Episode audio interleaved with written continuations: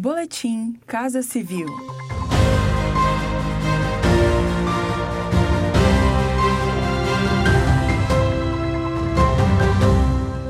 Acompanhe as principais ações do governo federal nesta terça-feira, 2 de fevereiro. O governo federal inicia hoje uma missão interministerial a países com capacidade tecnológica em 5G. O objetivo é colher percepções e subsídios de modelos internacionais para aprimorar o desenvolvimento dessa tecnologia no Brasil. Composta pelos Ministérios das Comunicações, da Defesa e das Relações Exteriores e ainda pelo TCU, a comitiva brasileira participará de encontros com autoridades governamentais e executivos de empresas de fabricantes de infraestrutura de telecomunicações. Serão visitadas instalações de acesso reservado com demonstrações de aplicações civis e militares do 5G e laboratórios de segurança cibernética, como explica o ministro das Comunicações, Fábio Faria. Vamos para a Suécia, Finlândia, Coreia do Sul, Japão e China.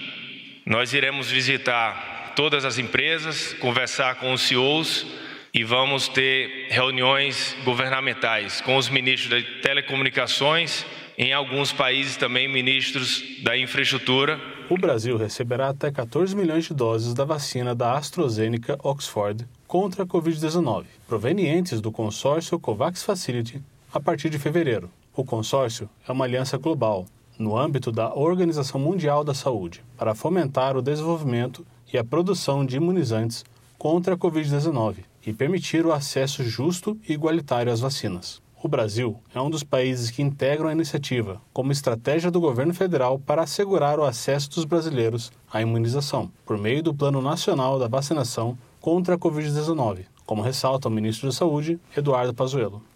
Esse é o objetivo do Ministério da Saúde. É a vacinação em massa do povo brasileiro. Nossos profissionais de saúde que estão na ponta da linha estão sendo vacinados a nossa população de risco está sendo vacinada, nós vamos ganhar essa guerra. Com a vacina, vamos ganhar essa guerra com as medidas preventivas que devem continuar. Vamos ganhar essa guerra com todos os cuidados necessários para evitar o contágio. Acompanhe estas e outras ações do governo federal por meio dos canais de comunicação da Casa Civil da Presidência da República. Acesse casacivil.gov.br e siga também os perfis no Spotify, YouTube e Twitter. Este foi mais um boletim Casa Civil.